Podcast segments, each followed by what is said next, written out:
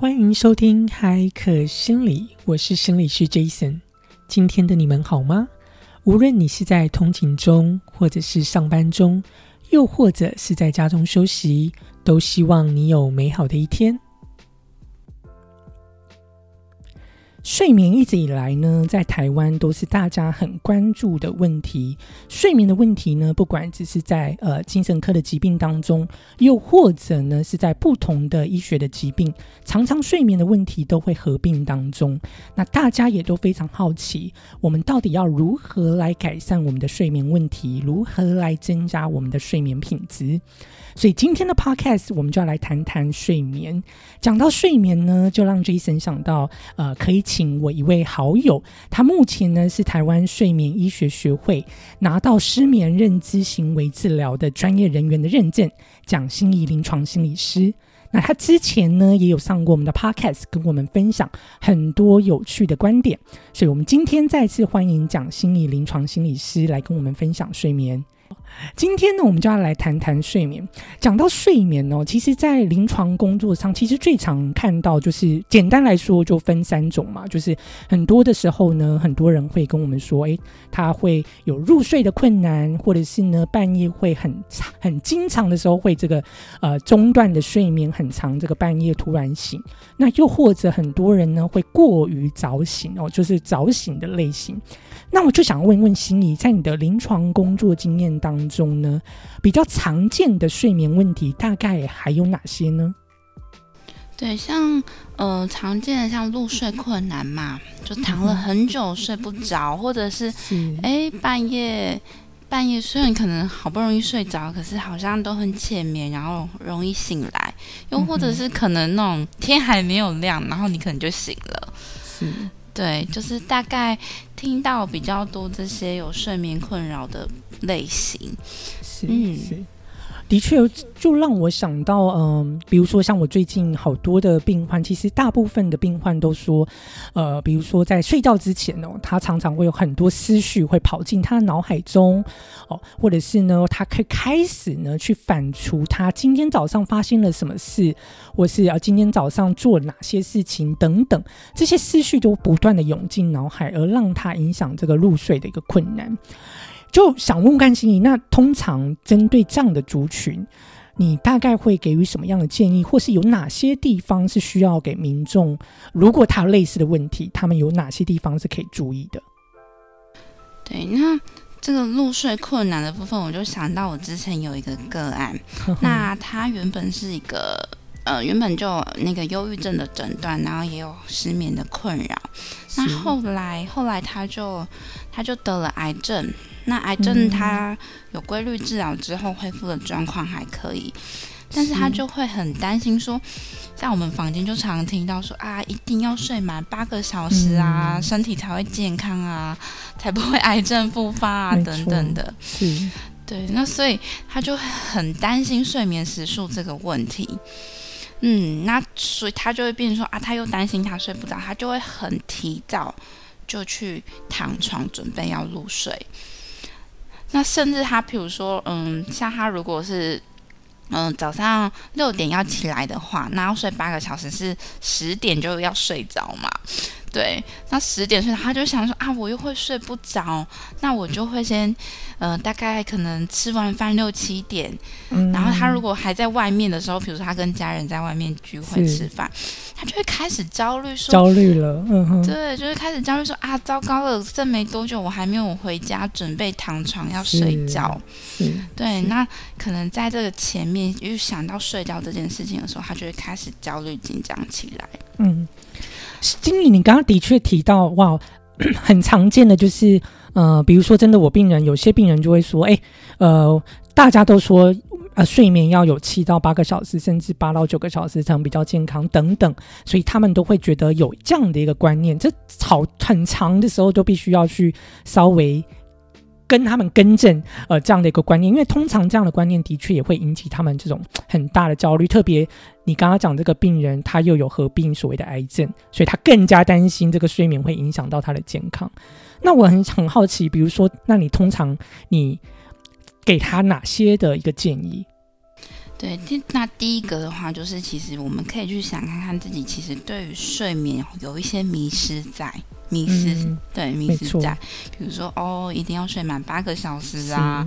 哦，或者是呃，想到睡不着的时候，然后就会啊，我今天就也还会睡不着，或者是今天发生了一些什么事情，然后就开始有一些预兆，觉得说啊，我今天又会睡不好了。对，所，以这个部分睡眠迷失的部分，就是可能会需要再跟跟我们的民众跟个案进一步的去讨论这件事情。嗯，对，那再来就是啊，其实我们我们人吼都有那种那个叫做月日减日，嗯哼，对，就是什么时候你会感到想睡，什么时候你就会想要起床。嗯哼，对，那我们可以去呃相信，然后听从自己那个身体或或者是你脑力的需求。嗯哼，嗯，他其实到了那个时间点，然后累了，你白天诶工作一整天，然后上学一整天累了，就会有那个睡眠需求跑出来。嗯，所以我们就在你想睡的时候再去躺床就好。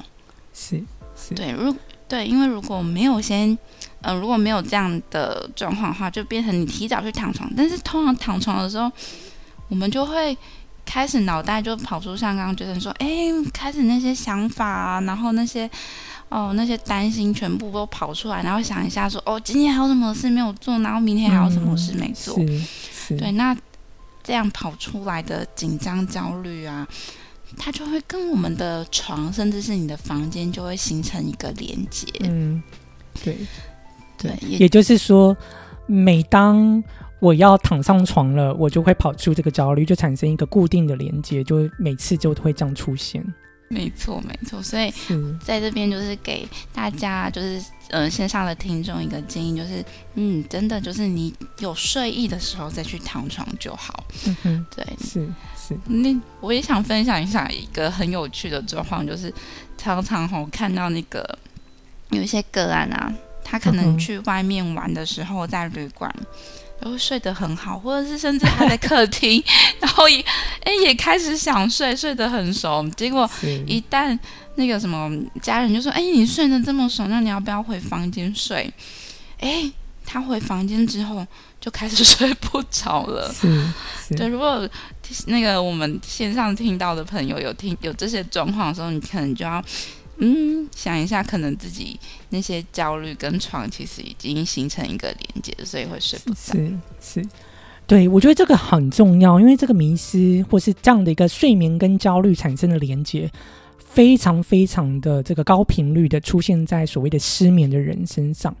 诶，那刚刚心仪你说，比如说觉得累了再去睡觉哦，我觉得这也是我们经常会给予病患的建议。那接下来我就想问问看你，那比如说有些呃比较年纪比较大的朋友，或者是他有习惯在午睡或小睡、白天之中小睡的习惯的人，你通常会给他什么样的建议？比如说这样的小睡，诶，我到底，比如说我我很很多的时候，我的病人就会问我说，那我到底可不可以午睡？我已经长期以来我都有习惯午睡的习惯，那我到底要不要午睡呢？这到底是不是好的？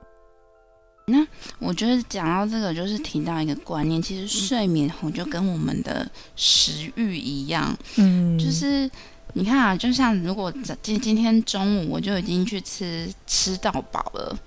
嗯哼，好，然后晚上的时候你可能就会吃不下了。那睡眠也一样，这个很棒的例子，很棒的例子，我很喜欢。对，那一样中午如果我睡了太多，嗯那我晚上就会睡不着。嗯，对，所以我其实通常会一般给的建议就是，你小睡不要超过三十分钟。是是，对，那三十分钟就小眯一下，那个那个小睡其实只是让你诶稍微休息一下，并不是说真的要让你补眠的那一种。对，不是像你去吃吃到饱那个要吃到划算啊，吃到很很撑这样。对，嗯只是说让让自己稍微小休息一下，以应付就是下午的这些工作，你的脑力跟体力的需求而已。是，对的确，我很赞同。我也是跟我的病人说，哎，如果你真的要小睡，就不要超过三十分钟，然后呃，尽量也不要比如说小睡时间尽量也不要超过哦，你下午五点以后才 才小睡，那那可能就真的有一点晚了，就会影响到睡眠的时间。诶，那讲到刚刚心怡，你还有讲到就是说，诶，我们想睡觉再去床上，就让我想到现在当代二十一世纪，特别是年轻人哦，很多的时候我们会在床上用手机、滑平板、用电脑工作、吃东西，这个也是非常不好的睡眠习惯，对不对？对，因为这个的话，我觉得像用到手机啊，其实我觉得有两个因素会影响我们的睡眠。那第一个哈，就是呃，一样，刚刚我们讲的，哎，你如果在睡前烦恼事情，那当然了，你在看手机的时候，你可能，哎，可能最近又看到什么，嗯。什么让你生气呀 的新闻，然后或者是一些让你比较兴奋的的的状况，你比如说你画 FB 或 IG，那这样就会让你你的那个身体呀，还有你的大脑还是处于一个我们说，在我们比较专有名词叫做 hyper arousal，就是过度激发，嗯，也就是哎，你开始身体跟大脑都变得比较。呃，警戒一点，然后比较兴奋啊，然后或者是紧张的这些状态，那当然就会影响到我们的入睡。那另外一个因素就是，哎，大家应该常常听到蓝光吧？嗯，没错，对，因为光线的话，其实会影响我们会不想睡。那尤其晚上，如果你在分泌褪黑激素，哈，那褪黑激素一旦接受到我们的光线。那它就会，它就会停止，或者是分泌就比较少，然后你就会比较不想不想睡。是，所以如果在睡前用手机的话，就会延后你的睡眠时间。嗯嗯嗯哼，对，我觉得这个很棒的一个重点就是需要，如果你现在正在听我们 podcast 的听众，如果你有这样的习惯，真的可以稍微。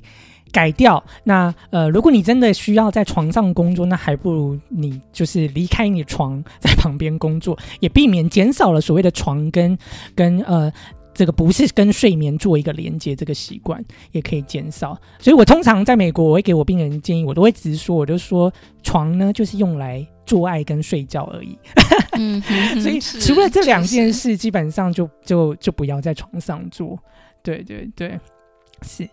哎，那心颖，我想要问，就是比如说，像我们知道嘛，就是入睡困难，很多的时候是因为有过多的这种思绪跟想法。哎，有没有什么样的技巧或是应应的方式，能够好好能够让，比如说这个人的焦虑下降啊，比较放松一点？是，那这个的话，我们就会，嗯，记得上集在讲正念的时候啊，那其实我们说正念，其实它是在。呃，比如说，当你想法很多、思绪很多的时候，然后你就会被那个想法不断不断的牵着走，越绕越远。对，那所以相一样，在在睡眠这个状况的时候也是一样。如果这时候你发现你的想法很被绕得很远很远的时候，你其实也可以回到你的呼吸跟身体。所以你可以做正念呼吸，或者是身体扫描。好，让你的思绪不会一直被这个想法不断的带走，然后越想越烦恼，越想越焦虑。所以，如果有兴趣的民众，可以再把上一次我们正念后面其实有带大家做的练习，也可以拿出来，呃，试着做看看。那或者是对，那或者是呃，像我们常常做的，像腹式呼吸。放松训练，嗯，好，这些也可以帮助我们，诶，在原本一个，呃，还在那种工作大，呃，你的身体跟大脑还在很紧张的状态的时候，可以让它放松下来的一个练习。对，讲到呼吸训练，的确，呃，我也很很多的时候会建议我的病人，就是做这个缓慢的呼吸哦，让自己稍微神经能够放松一点，减轻那个焦虑。然后我通常还会，比如说有另外一个小小建议，就是比如说，呃，如果你有察觉到很多的这种思绪跑来跑去，难以难以这个脱节这些思绪，我通常就会告诉我的呃个案或病人说，诶，那你做边做这个呼吸训练的时候，你就尽量把注意力集中在一个地方，就像心怡你刚刚讲，看是集中在观察呼吸，或者呢，我也会建议我的病人或者是你，就是可以。试着呢数你的呼吸。那又或者，我常常会建议我的病人，你可以边做缓慢呼吸的时候，可以想象一下哦，比如说想象一下你前方呢有一个大树。然后呢，这个大树就有很多落叶慢慢的飘落下来。那每一个落叶呢，就像是你脑袋中跑过的思绪。所以借由这样的一个想象，它可以暂时帮助你稍微脱节那个 难以抛弃的这些不断进入你脑海中的这些想法。好，所以的确很建议大家开始使用这些很棒的放松技巧。那也像心仪心理师刚刚讲的，我们之前呢有提到过的正念。如果你还没有听之前的 podcast，欢迎你回到我们之前心仪心理师跟我们分享的正念的一个活动。好。那心仪，我想要再问一个问题。那如果我们刚刚都围绕在这个这个入睡困难的问题，那如果不呃，比如比如说我呃临床上，比如说特别啦，我发现好像特别这个中老年的病人，他们就会比较多的问题，比如说是半夜突然醒，那他因为比如说要去上厕所，哦，所以就是中断了睡眠。或那针对这种半夜突然醒的这种个案或病人，你有什么样的？建议会，你觉得需要他们可以去做改变的？是一方面是，呃，这个这个状况的话，我其实会跟个案再去澄清一下，说，嗯，他如果醒来之后，那有没有办法在二三十分钟再入睡？那如果是没有问题的话，其实我觉得，我就会跟他说，哦，这个状况其实还 OK，不用需要那么担心。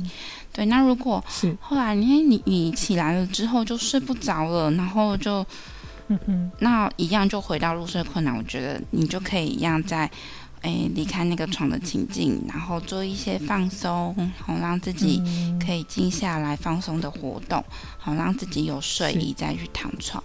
对，那另外我觉得像 Jason 刚刚提到这个中老嗯老年人这个族群，其实也比较特别。因为比较特别的是哦，呃，因为他们可能退休了，白天没有什么活动，那不像我们可能像我们现在上班哦，其实你这样在外面跑了一整天，然后跟个案工作的人其实很累，回家就很好睡。对，那中老年人他们可能诶退休了，然后没有工作，然后就在家里，然后甚至可能他们一些呃身体上的限制，比如说啊膝盖不好，然后就。没有办法去运动啊，这些状况，对啊，你你一直想想，其实我们真的如果去运动的时候，晚上就会睡得特别好。但老年人这群族群就没有办法这样，对，所以他们的就睡眠驱力就很少，所以就会变成晚上诶容易醒来，或甚至是不好入睡。我觉得这真的是一个很棒的建议，也就是真的要提供给，比如说现在你的年龄中老年以上，你可能退休了哦。这个我觉得维持这个日常生活当中的基本的运动，其实是真的非常重要。那特别是比如说在傍晚下午的时候，即便我常常跟我病人说，就算你出去走走十分钟、十五分钟，其实也是一个很棒的运动。那讲到运动，我觉得有一个在美国啦比较常。常见的就是我的美国的年轻的病人都会说：“哎，我习惯在睡前会去会去我的社区的那个健身房运动，或者呢，呃，会去运动个几个小时。”心怡，你你对于这个，因为我通常会建议我的病人，就是你在睡前差不多四个小时就不要不要有这个比较激烈的运动，其实反而会影响我们的睡眠。心怡，对你对于这个有什么样的看法或建议？对，确实，因为你你刚运动完，然后其实那时候身体都跟大脑都还是很一个很刚刚刚说那个很过度激发那种有点嗨嗨的状态。如果你要运动的话，在睡前的前四五个小时这样。那接下来，那我们来谈谈那最后一个最后一个类型的 失眠问题，就是呃早醒哦，也就是他可能每天他预计，比如说他原本预期要七八点醒，可是他可能就。五六点，或是那怎么样的一个，如可不可以教民众，比如说怎么样的问题，可能就他可能是有符合这种早醒的失眠的问题。早醒像刚刚觉生有提到嘛，我们老老人的状况其实就是这样，因为他们的月日节律就是整个往前，是就是早睡早醒这样。那像青少年就会是。晚睡晚醒，对。对，那个是一个月日节律，所以我觉得早醒这个状态，我觉得我也还是会再跟我们个案澄清一下，是那你几点睡呀？嗯。嗯，因为他说不定其实已经提早，就是很比我们一般人睡的时间还要早了。那其实他睡眠时数也已经到了五六个小时、六七个小时。嗯，对啊，那其实我觉得那个睡眠时数是够的，已经足够你去休息的状态。那我觉得这个也不用担心。但是是如果你真的要调的话，嗯其实在，呃像睡眠中心，他们其实会说，诶，那你就在呃傍傍晚的时候，就还是持续的照光，嗯，就延后我们因为照光之后，你的那个睡眠形态就会往后移。嗯嗯，好所以这是一个方式。然后，记得，如果你早醒，那个也要去看一下你的睡眠环境，比如说你的窗帘有没有关起来。没错，对，因为有有时候可能五点多，呃，那个已经有太有光线进来了。那这时候我们其实有接收到光线，你就也会很自然的醒来。是是，照光这个真的非常重要，所以我常常跟我病人说，这就是为什么我要你走出去，因为你至少一天之中你要出去照照光，除了对你我们的身心健康有帮助，它也会去调节我们身体的那个刚刚心怡所讲的这种约日节律这种生理的这种系统的调整，所以是非常重要的。好，所以刚刚心怡呢也跟我们提到，就是包含照光啊、运动啊、出去走走，这些都是对我们睡眠调整、我们的生理系统哦，月日节律或生理时钟都非常重要。然后呢，接下来我们就来谈谈其他重要的，比如说一些睡眠的行为，或是睡眠的一些小知识。心里有没有其他的一些睡眠我们应该要知道的一些注意事项？我们刚刚还没有提到的。嗯，我再稍微整理一下，像刚刚其实我们其实主要讲到了三大呃控管我们睡眠的系统，然后就是像清醒系统。好，就是我们刚刚说的太紧张，你就会睡不着，所以我们可以做放松，做正念。好，嗯那如果是诶像老人族群的话，是睡眠驱力不够，好，那我们就可以多增加一点活动量。